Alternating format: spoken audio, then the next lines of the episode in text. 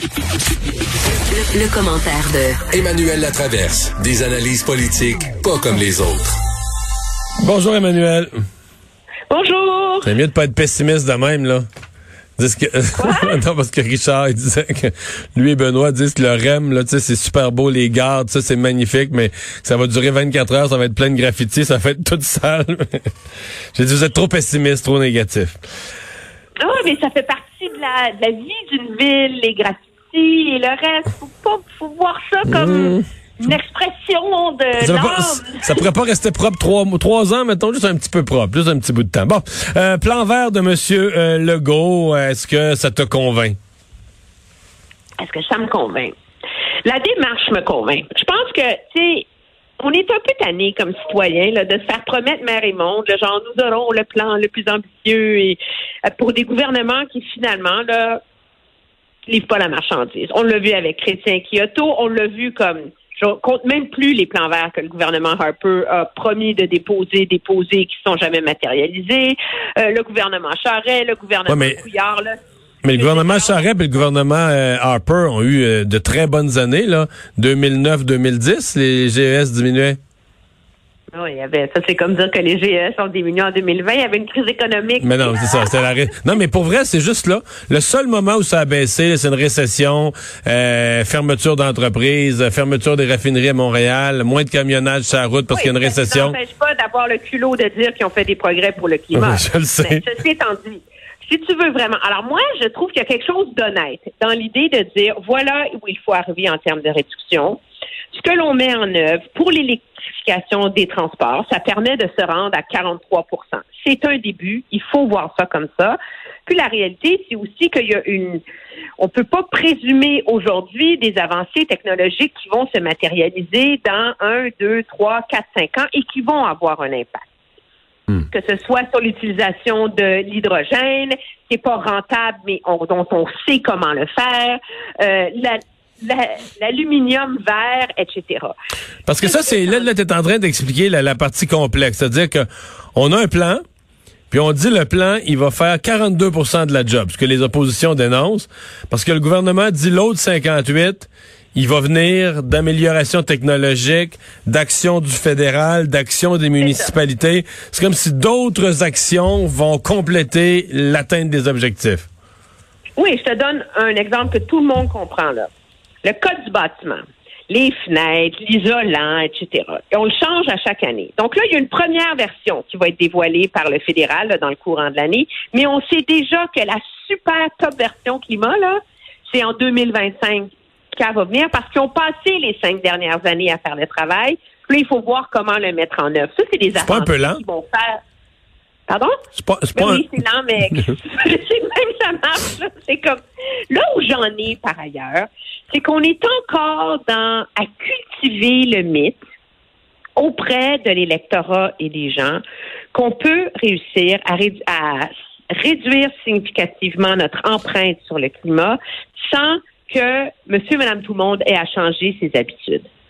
Et ça, il y a comme parce qu'on veut pas déplaire à l'électorat, parce que parce que l'opinion publique n'est pas rendue là, on n'a encore aucune mesure contraignante. Donc, le monde à Laval qui s'achète des F-150, même s'ils n'en ont pas de besoin, là, ben, eux autres, ils sont pas punis pour ça.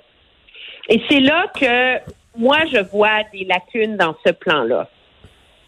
Ouais. Mais ça, c'est ça, c'est c'est la quadrature du cercle. Et je me souviendrai toujours à la dernière élection québécoise. Euh, Marianne Lapierre qui allait, bon, dans les campagnes électorales, fait souvent des, des vox pop. On va interroger les gens, puis les gens, c'est quoi votre priorité numéro un? C'est l'environnement. Bon, très bien. Qu'est-ce que vous êtes prêt à faire? Mais les gens, eux, dans leur tête, ce qu'ils répondaient à Marianne, c'est Ah ben là, c'est pas à nous autres, c'est pas à moi, le petit citoyen qui a, qui a un petit bon galop puis un auto, pis tout ça, tu vas demander ça, là. C'est aux autres, là, à faire des efforts, les grosses industries. Mais oui, mais Les gens, les gens voient toujours que les efforts devraient appartenir aux autres, là. Mais si tu leur dis, toi, tu renonces à ton véhicule, tu vas marcher à pied, là, ben là, euh, ça, là, ça marche plus, là, là, ça tient plus, là. Ah non, mais oui, mais à, à- à un moment donné, là, la réalité part du principe que les études démontrent que les cibles de Paris ne permettent pas d'éviter la catastrophe climatique. OK? qui vient avec un réchauffement. En ce moment, là, même si tout le monde atteint ses cibles de Paris, ce que personne va faire, là, on se rend à un réchauffement de 3 degrés. OK? Ce qui veut dire famine, sécheresse, inondation. Je veux dire, c'est effrayant les impacts que ça peut avoir à terme. OK? Alors, mais les gens, ils veulent pas. Alors, il faut en faire plus que juste demander aux industries. Mais le monde ici, ils sont dans la rue, on manifeste hein, pour euh, Greta Thunberg, le climat, il était 300 000 à Montréal, etc. Mais j'ai fait une petite liste. Il y a combien de personnes là-dedans qui vont baisser la température de leur maison en hiver de 1 degré? Qui vont, tu sais, lâcher la climatisation l'été, sauf pendant, disons, là, euh, les vagues de chaleur extrêmes, mais qui vont pas mettre de la clim au début juin, puis à fin août. Là. Combien de personnes vont moins manger de viande? Combien de personnes vont se déplacer pour aller acheter leurs fruits, leurs légumes, leurs céréales dans des magasins sans emballage et en vrac? Euh, alors, combien de personnes vont moins consommer? À acheter du linge cheap qu'on porte pendant juste un an parce que la mode change. Mais tant que tu vas pas t'attaquer à ça, là, peux pas en faire assez pour le climat. Et c'est comme. T'as oublié de dire, t'as oublié de dire toutes les commissions que tu viens de dire d'aller faire tes achats toujours à pied, là. Ben oui.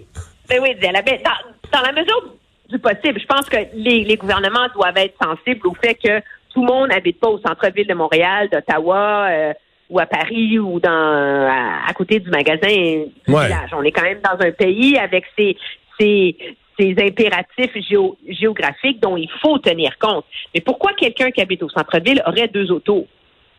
Pas besoin de deux autos, là. Mais les gens ont deux autos. Il n'y a aucun incitatif à ne pas avoir deux autos. Et c'est là, et c'est la partie du débat sur les changements climatiques que les gouvernements n'ont pas le courage d'aborder. Ouais. Et on comprend, on comprend pourquoi ils n'ont pas le courage de l'aborder, parce que je suis pas sûr.